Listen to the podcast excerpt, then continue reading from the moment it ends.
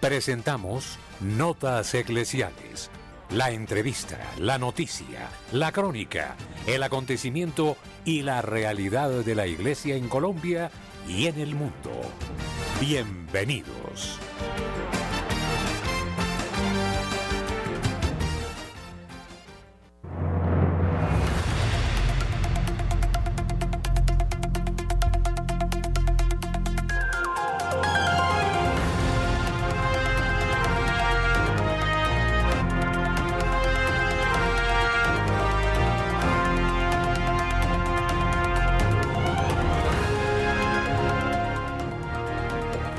Amables de Radio María, buenos días.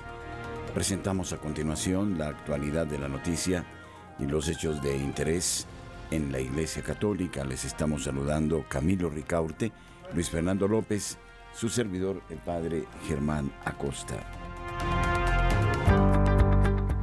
La opinión, el análisis.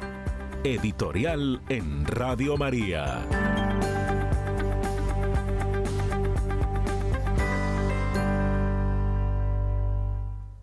Celebramos hoy la fiesta de la conversión del apóstol San Pablo. El apóstol de los gentiles llama la atención. Su conversión es distinta. No dudaría en calificarla como la conversión de un bueno. Sí, Pablo fue educado en la escuela de Gamaliel, judaizante en sus comienzos, observante de la Torá y de todas las prescripciones mosaicas.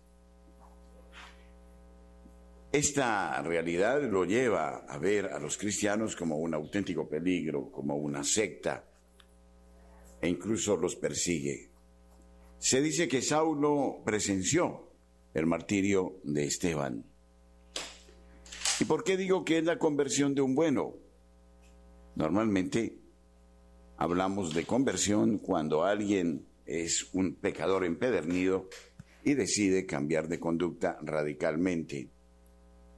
En este caso, Saulo eh, se consideraba un fariseo y los fariseos, como lo apreciamos en los tiempos de Jesucristo, sostenían que con la observancia externa era suficiente. Pablo conmueve, porque finalmente dirá luego de su conversión, luego de haber visto al Señor camino de Damasco, a mí también como a un aborto se me apareció el Señor.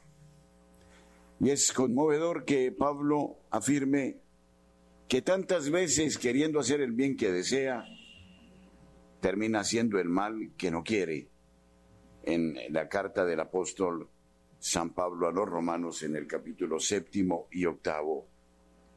Y descubre que la debilidad es una gran posibilidad.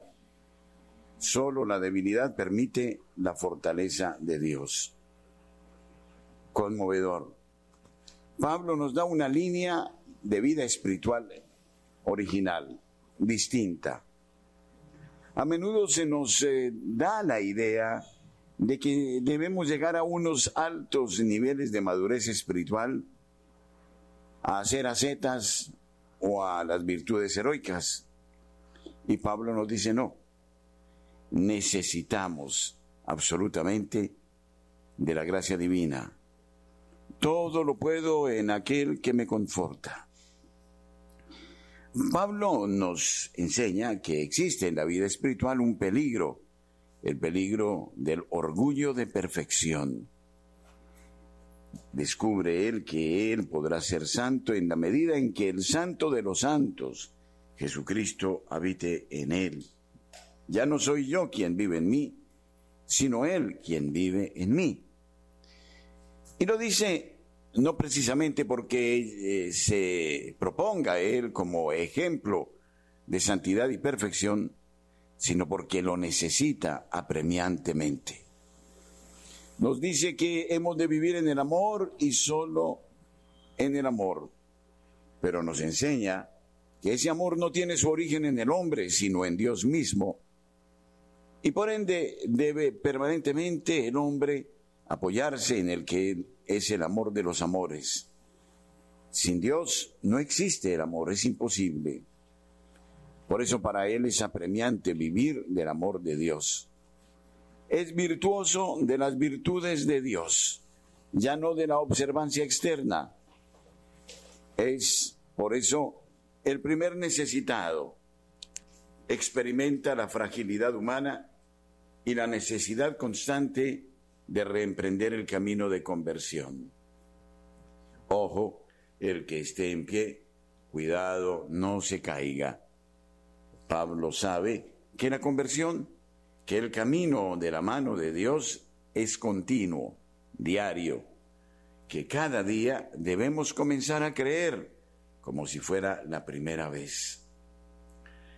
Por eso Pablo es el hermano mayor que acompaña a sus eh, discípulos no como el gran maestro, sino como el primer necesitado de la gracia. Se habla a menudo de la caída del caballo de Pedro. No interesa si se cayó de un caballo o si se cayó estando en pie. Sin embargo, esta caída del caballo simboliza la situación de aquel que se apoyaba demasiado en sí mismo, que se hacía ilusiones de su propia madurez y perfección, y que un día reconoció, porque así el Señor se lo hizo ver, lo que realmente era, un ser humano quebradizo. Llevamos el tesoro de la gracia en vasos de barro quebradizos, y Pablo será el primero en reconocerlo. La conversión de San Pablo es conmovedora es una propuesta que aún no hemos leído suficientemente. Es nuestra indigencia, nuestra realidad de criaturas, la que nos mueve a dirigir la mirada al Creador, aquel que es fuente de todas las gracias. Pablo nos enseña que estamos llamados a una relación íntima, profunda, continua, con el Dios uno y trino que se nos da en toda su eficacia en cada instante, aunque no lo reconozcamos. Démonos el gusto de contemplar como Pablo el universo y de verlo desde la perspectiva, desde la clave de Dios. La conversión es un maravillarnos en el océano inagotable del amor infinito de Dios, como lo hizo Pablo, y como lo hicieron todos los santos, un enloquecernos ante la novedad de la entrega única y generosa del Dios infinito, imperecedero, eterno. Que Pablo hoy nos enseñe este camino de la pobreza espiritual. Por algo, la primera bienaventuranza reza, dichosos los pobres de espíritu, porque de ellos es el reino de los cielos no es el voluntarismo, es la total apertura, la total hambre, es la sed de lo divino. Y entonces Pablo lo llevará a él tan impreso que pareciera ser un estigma sobre su piel. La conversión de Pablo nos motive entonces a emprender un camino dichoso como el suyo al encuentro de Dios y de los hermanos. Nuestros corresponsales tienen la palabra en Notas Eclesiales.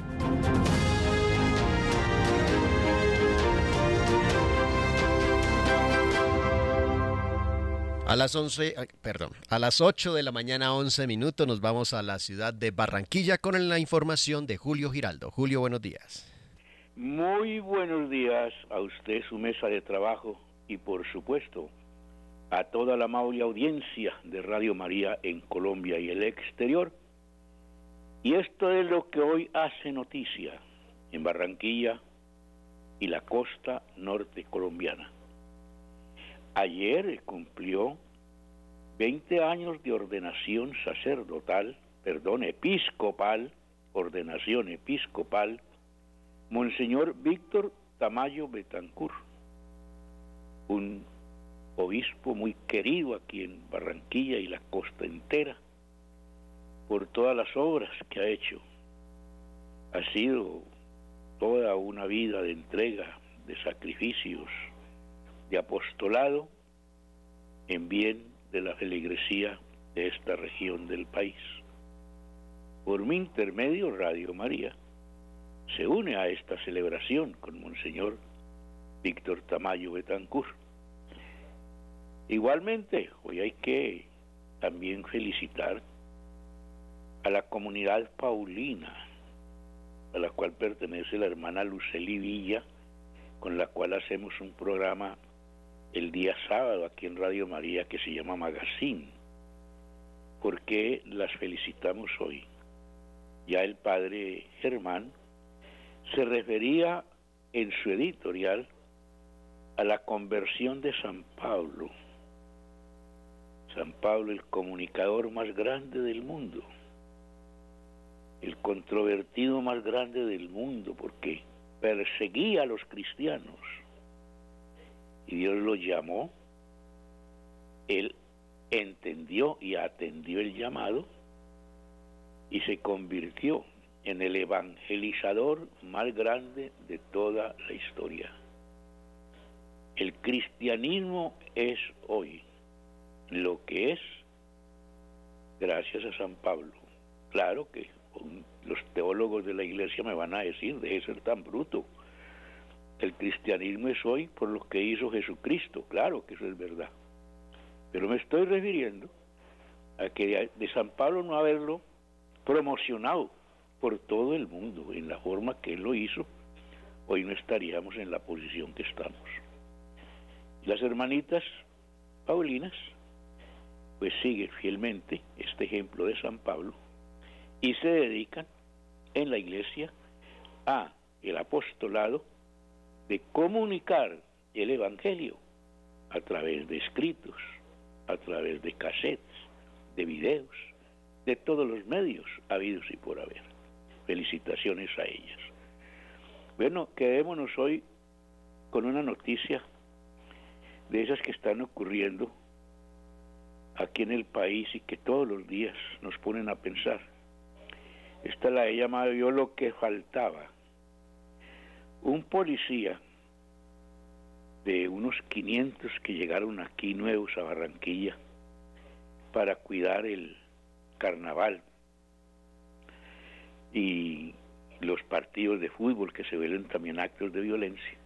Un policía de esos, cachaquito, como le dicen aquí a la gente que no es de la costa, se dejó seducir por una mujer, se lo llevó, le robó la billetera, le robó el revólver, le, robó el bolillo, le robó hasta la ropa, lo dejó como lo mandó Dios al mundo.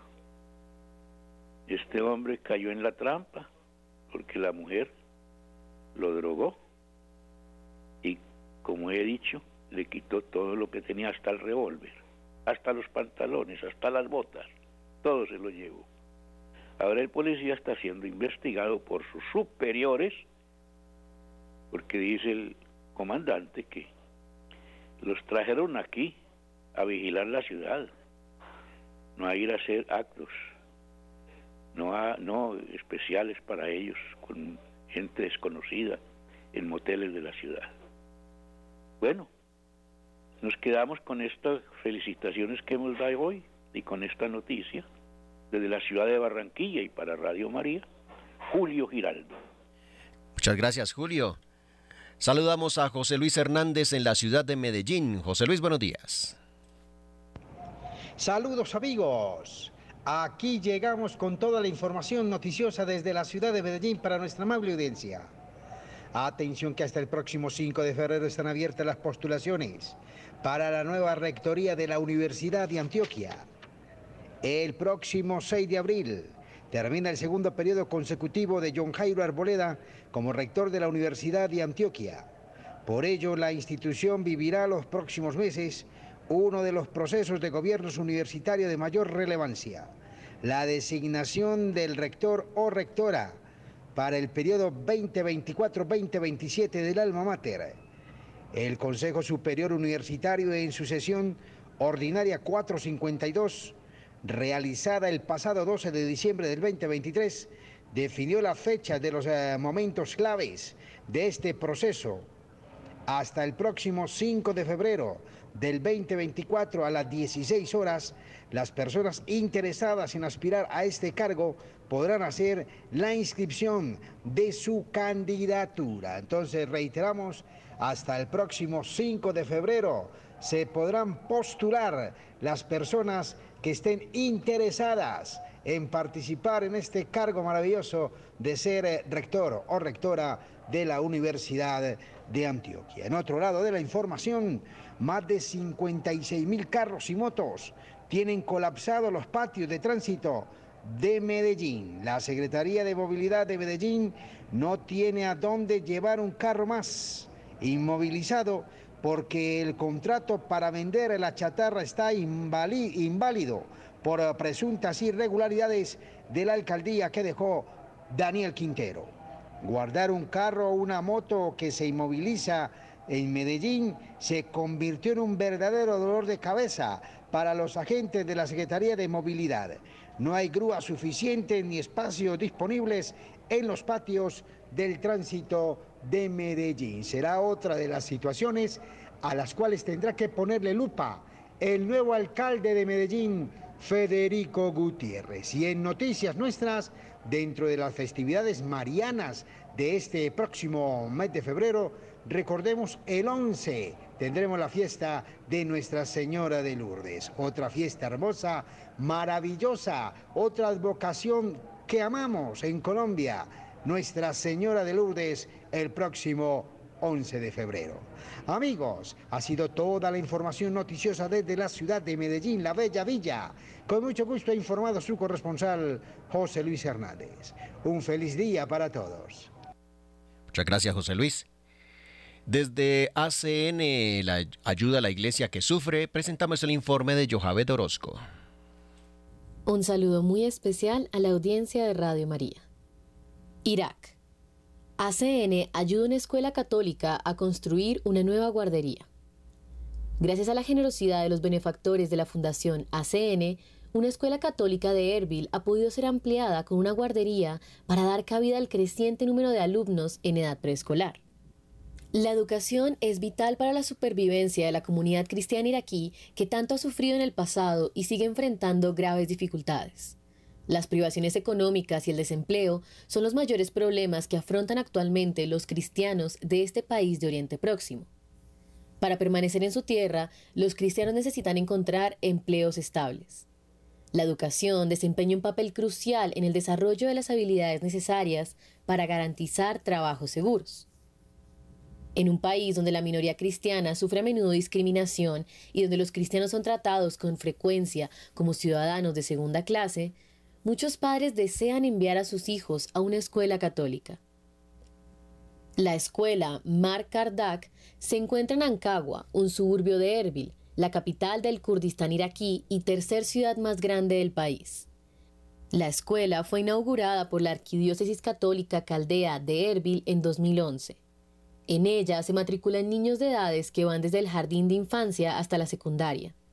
En la escuela se enseña a los alumnos a centrar su vida en Cristo y se les prepara para difundir la palabra de Dios y educar a sus futuros hijos en la fe.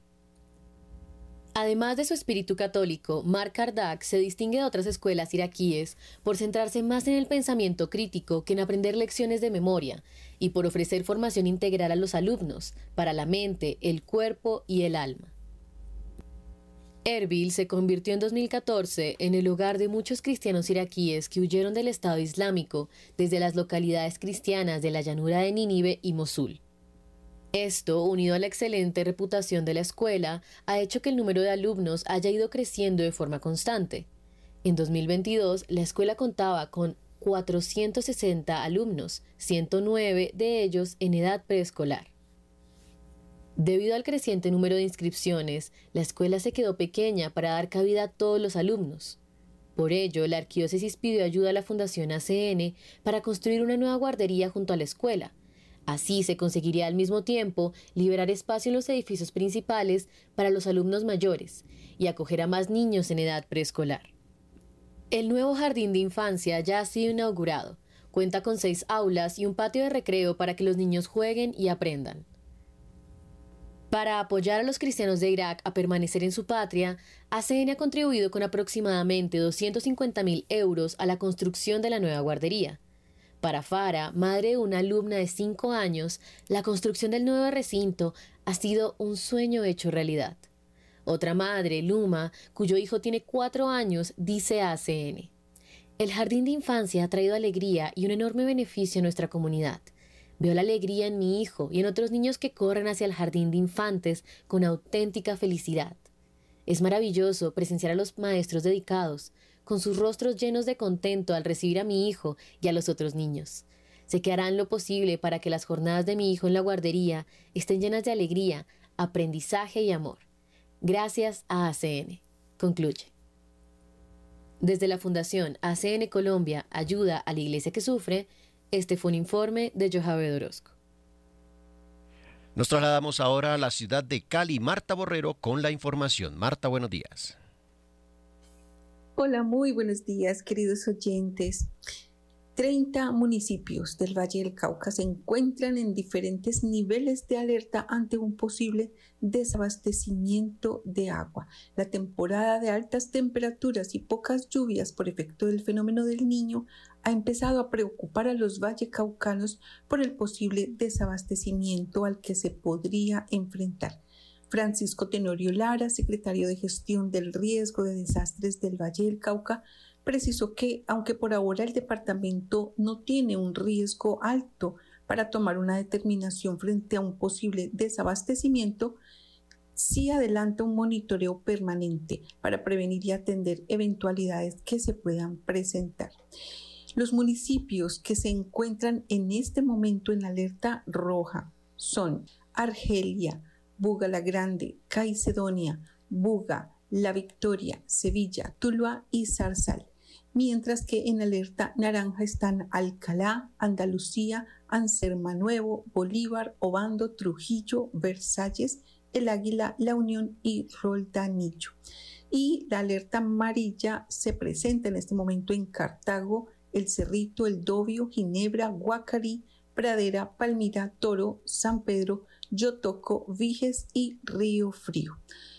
Bueno, queridos oyentes, ahorrar, ahorrar agua, a cuidar ese precioso líquido y a levantar oraciones al Padre Celestial para que en su bondad nos conceda lluvias. De otro lado, los dejo con el Padre Arbey. El Padre Arbey tiene para ustedes una invitación muy especial. Vamos a tener un muy buen evento en Santiago de Cali y en algunas ciudades de Colombia con la visita de Neil Vélez, un evangelizador que viene desde Estados Unidos y bueno, los dejo con el padre Arbey. Les saluda el padre Arbey Rendón, sacerdote en la arquidiócesis de Cali, en la parroquia Nuestra Señora de Coromoto. Un saludo especial para el padre Germán, para todos los oyentes de Radio María.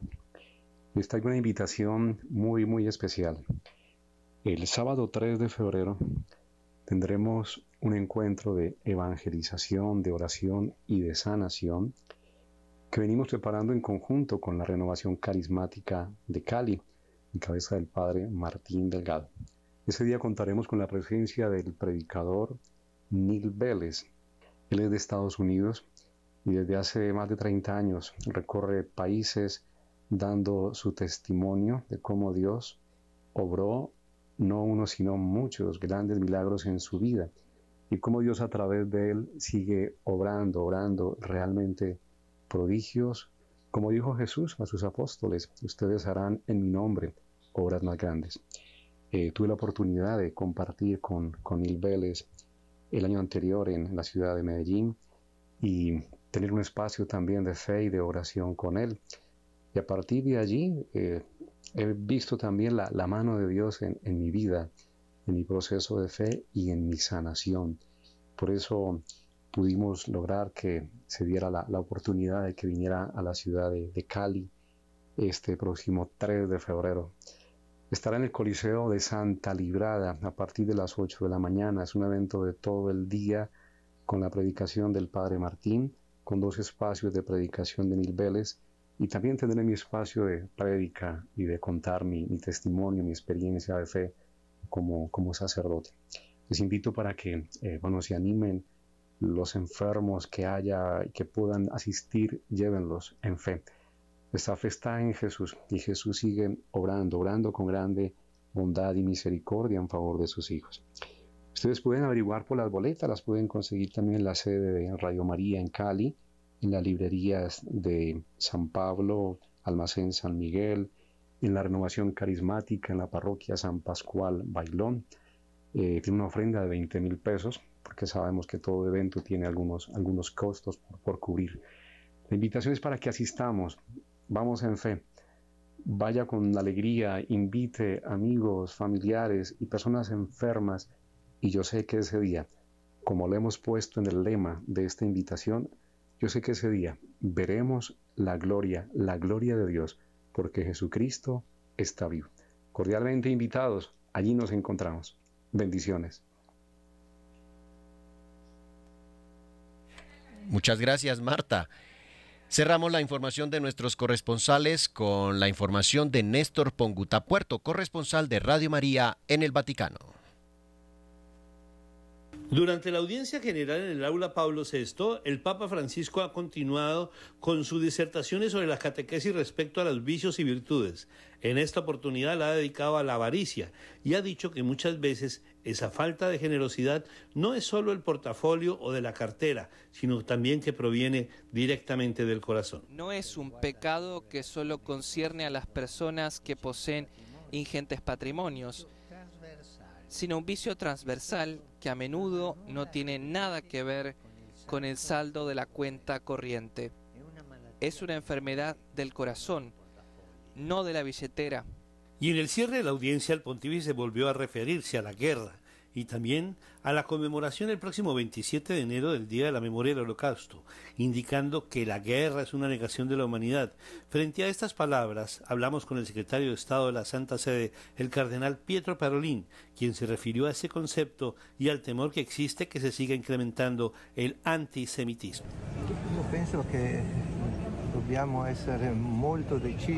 Yo pienso que tenemos que ser muy decididos con todo lo que tenga que ver con el antisemitismo, porque desafortunadamente está resurgiendo, está resurgiendo. con todo el tema ligado a la situación de Gaza. Y no puede existir ninguna razón que pueda justificar un fenómeno de esta clase. Claro que van reconocidas las razones de los palestineses y lamentamos que no se acepte esta línea de aceptar los dos estados. Pero esto no justifica absolutamente que se cree un movimiento antisemita. Desde Roma y para Radio María Internacional, este fue un informe de Néstor Pongutá Puerto.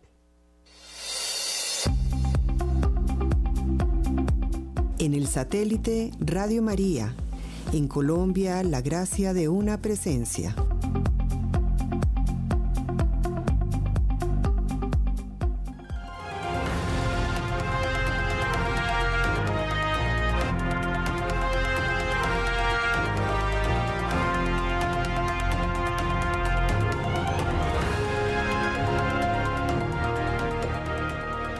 8 de la mañana 31 minutos. Monseñor José María Gil Tamayo, arzobispo de Granada, se ha unido al cada vez más numeroso grupo de obispos que no tiene la más mínima intención de bendecir uniones pecaminosas. En declaraciones a los medios ha asegurado que no bendecirá parejas homosexuales y, sus y su arquidiócesis mantendrá la doctrina de la Iglesia sobre el verdadero matrimonio y las uniones irregulares. Durante una breve intervención ante los medios en un encuentro informal con periodistas de Granada, en conmemoración de la festividad de su patrón, San Francisco de Sales, y al ser preguntado sobre este asunto, Gil Tamayo ha expresado que la arquidiócesis estará siguiendo de cerca las directrices de la Santa Sede en el documento del Discasterio para la Doctrina de la Fe, Fiducia Supplicans, y en la nota aclaratoria posterior. No voy a bendecir ni la unión homosexual ni similar. Yo voy a bendecir a la persona, sin que haga falta hacer una ceremonia, afirmó el prelado. El arzobispo de Granada indicó que en la arquidiócesis andaluza se seguirá con el respeto exquisito en comunión con el Papa Francisco la doctrina de la Iglesia sobre el verdadero matrimonio y las uniones irregulares, evitando toda confusión y buscando el bien de los fieles. Al mismo tiempo aseguró que no tiene intención de participar en ninguna campaña contra la declaración fiducia supplicans con su interpretación del texto basta.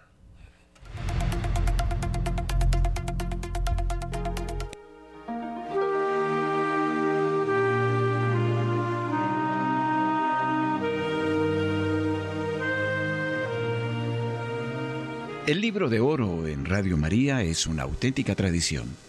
Ustedes ya saben de las gracias y bendiciones que la Madre de Dios nos alcanza de su Hijo Jesucristo mediante el libro de oro. Incrementemos el interés por el libro de oro. Usted da un aporte libre mensual y nosotros ofreceremos las plegarias, la Sagrada Eucaristía, el Santo Rosario, la liturgia de las horas, por las intenciones de usted y de su familia.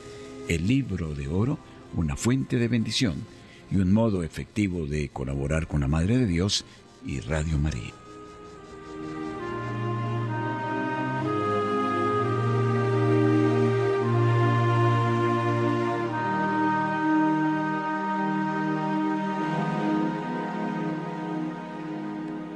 Ocho de la mañana 34 minutos. Nigeria vive una explosión de vocaciones al sacerdocio Mientras que la Iglesia en los países occidentales se desangra por la falta de vocaciones al sacerdocio y la vida religiosa, en Nigeria, país donde los cristianos sufren persecución y en el cual la pobreza campa a sus anchas, la Iglesia asiste a una auténtica explosión de vocaciones. Nigeria es el país de África con mayor número de seminaristas. Este regalo para la Iglesia supone también un importante desafío, en uno de los países más pobres del mundo y donde la persecución a los cristianos es una realidad, cómo llevar adelante material y espiritualmente esta llamada a seguir a Cristo. En Nigeria se cumple a pies juntillas la frase que ya Tertuliano acuñó. Hace más de 20 siglos, la sangre de los mártires es semilla de nuevos cristianos. En este rincón de África, a pesar de la persecución, las vocaciones siguen floreciendo hasta el punto de contar con 6.555 seminaristas en 2020. Otro buen ejemplo lo vemos en Enugu, al sur del país, donde se encuentra uno de los seminarios con más estudiantes del mundo, casi 900 al día de hoy. Muchos de los seminaristas nigerianos pueden continuar su formación gracias a la generosidad de los benefactores de ACN. En este país africano ocurre una transformación sorprendente. El sufrimiento por la fe y entregado al Señor se convierte en un trampolín que impulsa a los jóvenes a preguntarle a Dios qué quiere de ellos. Son muchos los que responden con valentía a esta llamada y dan un sí rotundo a la vocación sacerdotal. Quieren seguir a Cristo y permanecer allí, en su tierra natal, para dar a conocer la buena noticia del Evangelio y sembrar la fe en cada corazón. Alewa Richard Luca es seminarista de la diócesis de Paxin y su camino fue difícil desde el principio. Creció en una región en la que los cristianos son minoría. Él sabe que, los, que es dejarlo todo para seguir a Dios, a pesar de tener en contra incluso a sus amigos más cercanos. Y es que en un país en el que la pobreza campa a sus anchas, la presión social por sacar adelante económicamente a las familias juega en contra de estos jóvenes que deciden responder al llamado del Señor. Hoy en Nigeria la gente muere todos los días. Tenemos familias que en un día comen una sola vez. El hambre ha afectado su espiritualidad, a punto que sienten que orar a Dios es una pérdida de tiempo, comenta Alewa Richard. Pero precisamente este es uno de los motores que le animan en su vocación, llevar la esperanza de Dios a su pueblo. Por eso quiero ayudar a estas personas. Quiero ser alguien que les ayude y les traiga de regreso a la iglesia, dijo. Son muchos los que, como Richard, tienen claro que quieren entregar su vida a Dios para ponerla al servicio del pueblo nigeriano. Quiero servir a la gente con todo lo que Dios me ha dado. Quiero enfocarme en ser un buen sacerdote, un sacerdote que sirva a Dios con todo mi ser.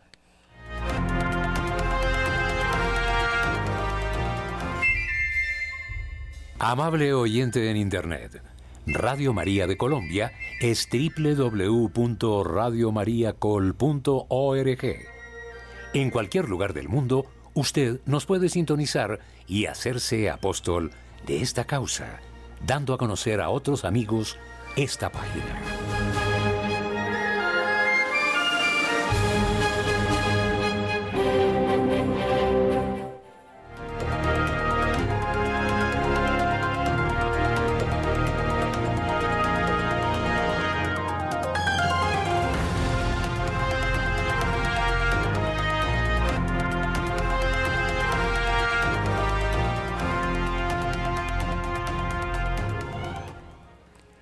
8 de la mañana 38 minutos. La policía evita un atentado suicida de un menor musulmán sirio en un pueblo de Sevilla. La policía detuvo el pasado lunes a un menor en la localidad de sevillana de Montellano por su pertenencia a una célula yihadista. El joven de 17 años y de procedencia siria aseguró antes de su detención a sus amigos que el lunes, el lunes era el gran día lo que indicó su intención de cometer un atentado suicida que probablemente habría causado muchas víctimas. La policía irrumpió en el centro del pueblo para llevarse al joven y los agentes contaban con pistas de que el menor podría realizar un atentado terrorista de manera inminente. La detención se precipitó este domingo después de que el joven fuera a probar los explosivos que él mismo había fabricado a un descampado a las afueras de la localidad, según indicaron fuentes cercanas a la investigación. En la casa del sospechoso, los investigadores hallaron este domingo sustancias como pólvora, ácido sulfúrico, acetona y agua fuerte, con el que el presunto yihadista habría intentado fabricar una bomba casera. También contaba con una, un hacha, un chaleco similar a los de los yihadistas que utilizan para inmolarse, el terrorista habría sido expulsado varias veces de, su instituto, una de ellas por llevar un cuchillo a clase y otras por amenazas y por decir cosas graves, tal como explica uno de sus compañeros. Las fuerzas de seguridad detuvieron ayer también a la madre del menor por tomarle declaración a fin de que explique lo que sabía sobre las actividades de su hijo, ya que el material con el que podían fabricarse los explosivos estaban muy a la vista.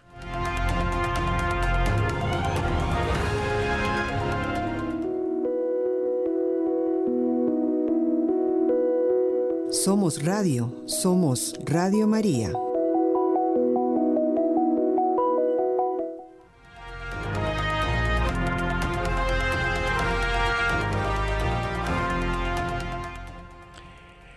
El Papa Francisco recibirá a 84 seminaristas de Madrid el primer sábado de febrero. El próximo sábado 3 de febrero los seminaristas de la Arquidiócesis de Madrid visitarán al Papa Francisco acompañados de su arzobispo el cardenal José Cobo y de todo el equipo de formadores del Seminario Conciliar. Serán 84 seminaristas de Madrid los que tendrán la oportunidad de participar en esta audiencia privada con el Santo Padre que se celebrará en el Palacio Apostólico. Un encuentro que los seminaristas esperan con ilusión ya que, como ha dicho en multitud de ocasiones el Papa Francisco, se están convirtiendo en pastores a imagen de Jesús, el buen pastor, para ser como Él, en medio de su rebaño para alimentar a sus ovejas, y no cabe duda de que convertirse en buenos pastores a imagen de Jesús es algo muy grande y nosotros somos muy pequeños. La última visita que el seminario madrileño realizó al pontífice fue hace una década, se enmarcó dentro del encuentro de jóvenes en formación, celebrando con ocasión del Año de la Fe, el 6 de julio de 2013, que reunió en el Vaticano a seminaristas, novicios y novicias procedentes de varias partes del mundo. Durante el mismo, Francisco les habló de la necesidad de descubrir la verdadera alegría, la de sentirse amados por Dios y la de sentir que para Él no somos números sino personas, y la de sentir que Él es quien nos llama. En el Seminario Conciliar de Madrid se han formado varias generaciones de sacerdotes, verdaderos testigos y servidores del Evangelio, sin los cuales no se comprenden muchas de las mejores páginas de la historia de Madrid. Cerca de 2.000 sacerdotes ordenados desde 1906, algunos de ellos declarados santos por la Iglesia o que están a punto de serlo. 23 obispos, 17 de sus seminaristas mártires constituyen la prueba de una fecundidad espiritual y apostólica espléndida.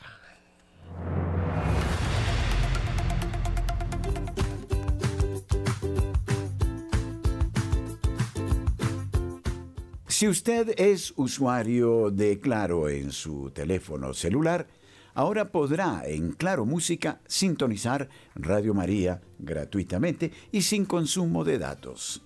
Eso significa que usted puede bajar la aplicación Claro Música gratis, buscar estaciones de radio, localizar a Radio María de Colombia, podrá oírla con una gran calidad de audio y al mismo tiempo sin consumir datos para quienes tienen el servicio de Claro, es oportuno no perder esta ocasión magnífica.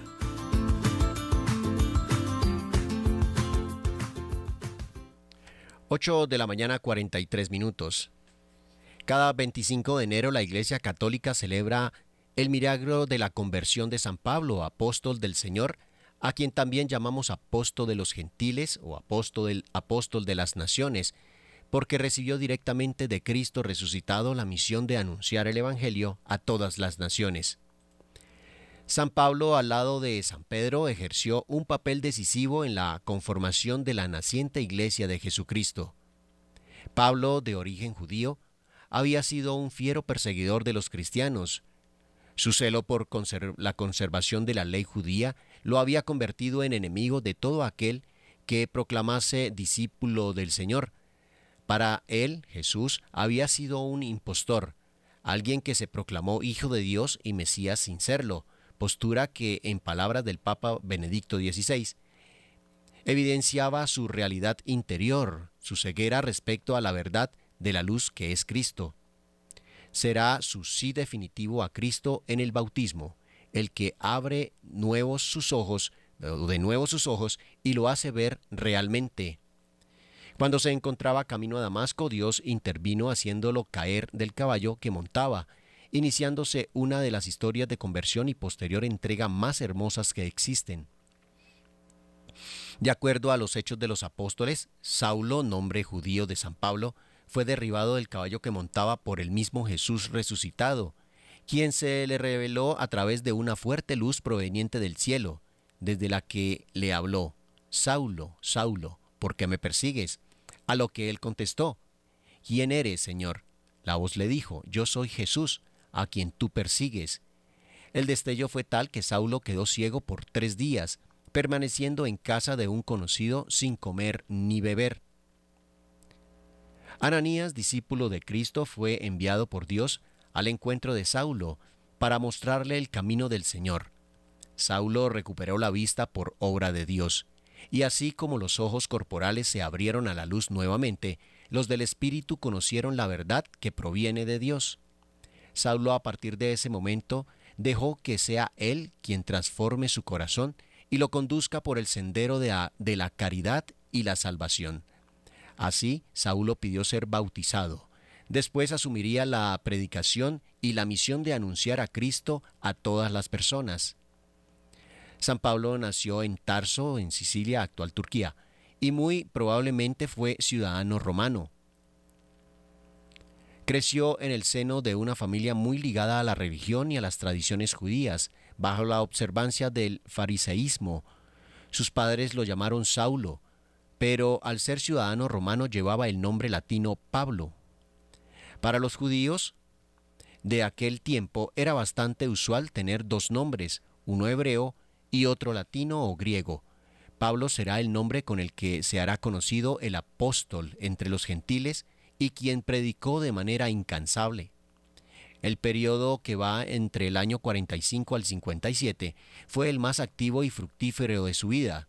Comprende tres grandes expediciones apostólicas en las que Antioquía fue siempre el punto de partida y que invariablemente terminaron en una visita a Jerusalén.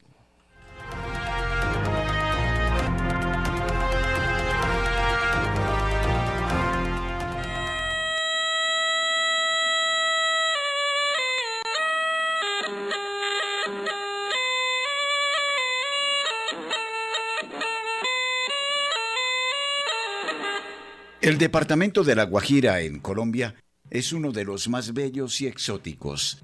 Sus fuentes de mayores ingresos son la minería, la explotación de sal y últimamente su sector turístico ha progresado en cantidad y calidad.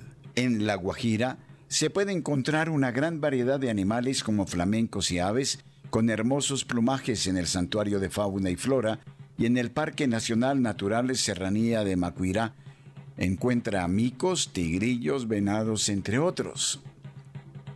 El territorio del departamento está formado por la península de La Guajira y parte de las estribaciones orientales de la Sierra Nevada de Santa Marta. Se encuentra dividido en 12 regiones naturales denominadas Alta y Baja Guajira.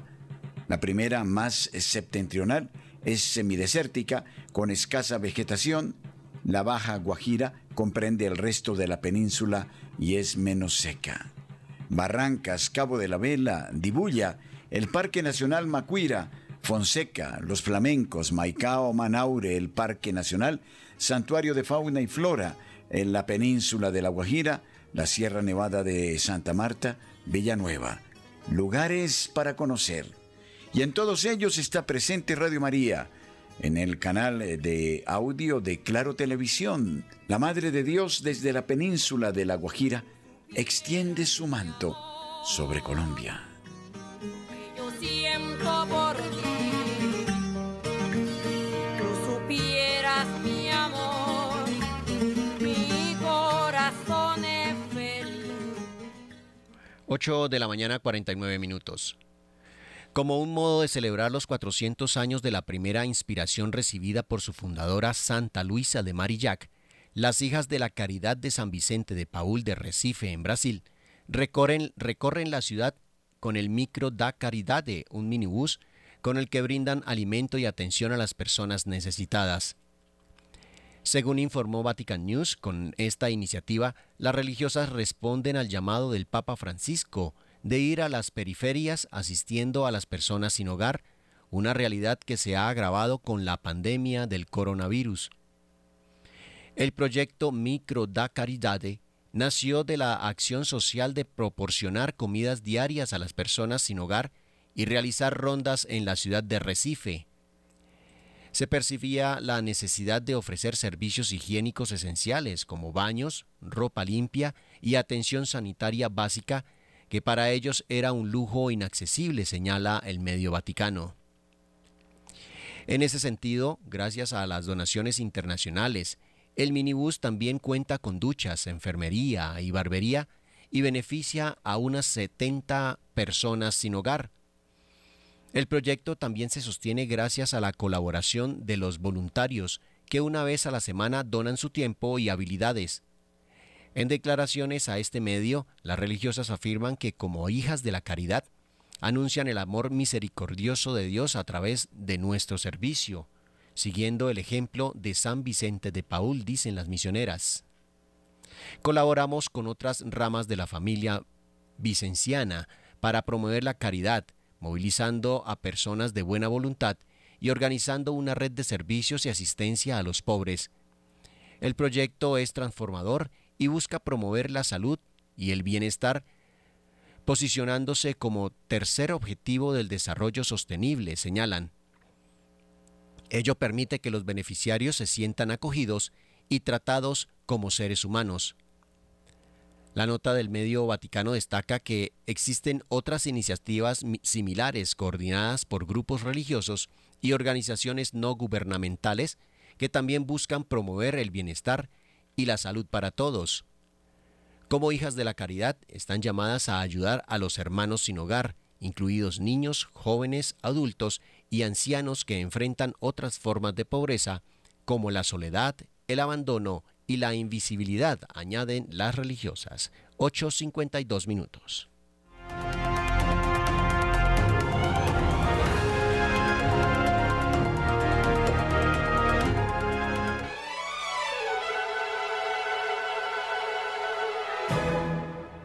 Llévate la señal Radio María Descarga gratis la aplicación para iPhone y Android.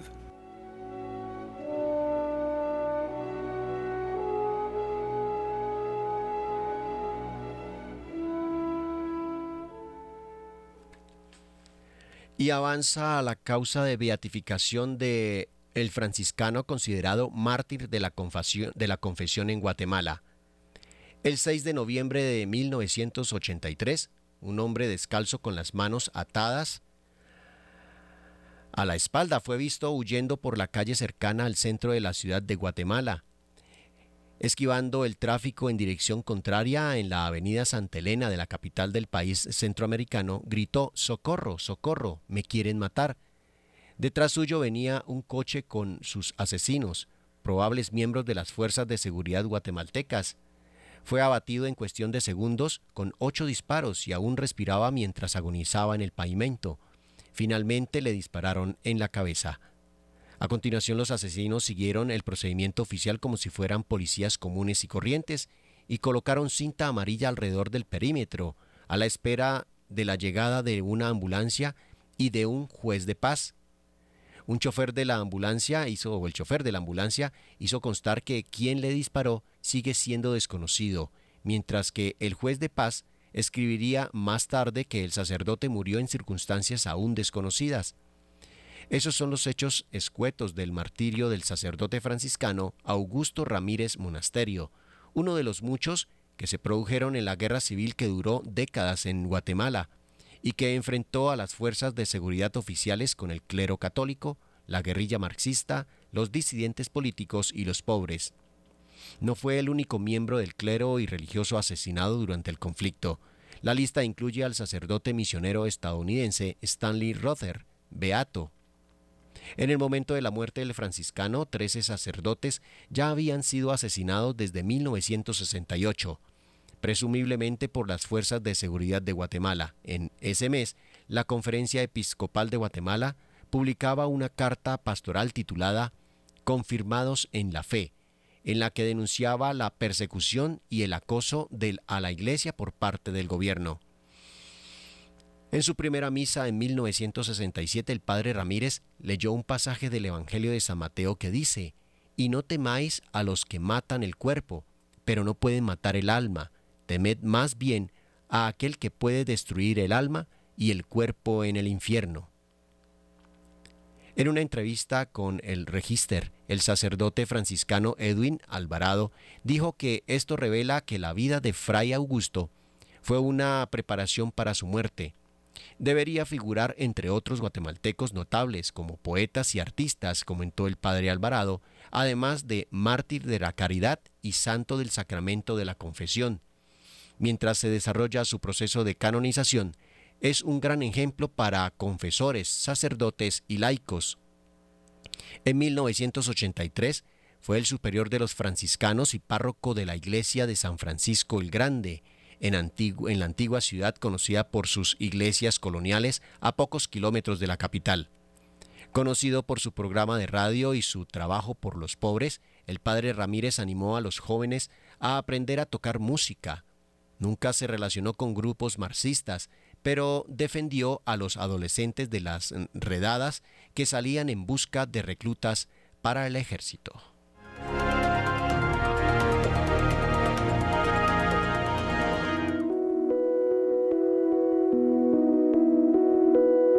Somos Radio, somos Radio María. 8 de la mañana 56 minutos. Y en una nota de Así Prensa que dice, ¿cómo puedes preparar a tus hijos para recibir a Cristo en la Eucaristía? Una valiosa herramienta que puede servir para la preparación de los niños para los sacramentos, como la primera comunión, puede ser este antiguo y valioso libro, las instrucciones generales en forma de catecismo son una obra del padre François Aimé Puget, sacerdote nacido en 1666 y miembro de la congregación del Oratorio de San Felipe Neri y abad de Chambon-sur-Bouchier en Francia. La Enciclopedia Católica de Asiprensa ha recopilado este libro que, como indica su director José Galvez Kruger, proporciona un método, muy ameno y fácil para la formación eucarística de los niños. Galvez Kruger compartió con Prensa que la ventaja de este antiguo catecismo es que explica en lenguaje sencillo todo lo necesario para aproximarse debidamente y amar el misterio eucarístico. Para acceder al libro Instrucciones Generales en forma de catecismo puede ingresar a la página de Asiprensa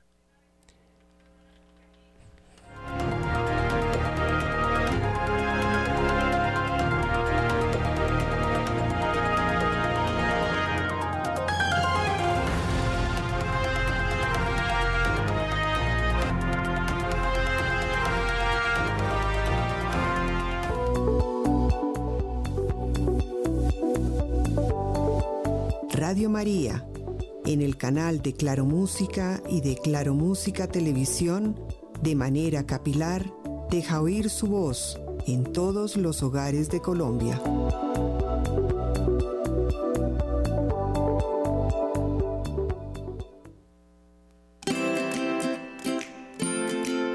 Aún donar por efecti es confiable debes decir que haces tu donación al proyecto Radio María código 110591 y verificar con el cajero que vaya dirigido a Radio María. Y listo. Muchas gracias por tu apoyo. Lo necesitamos. Dios te bendiga.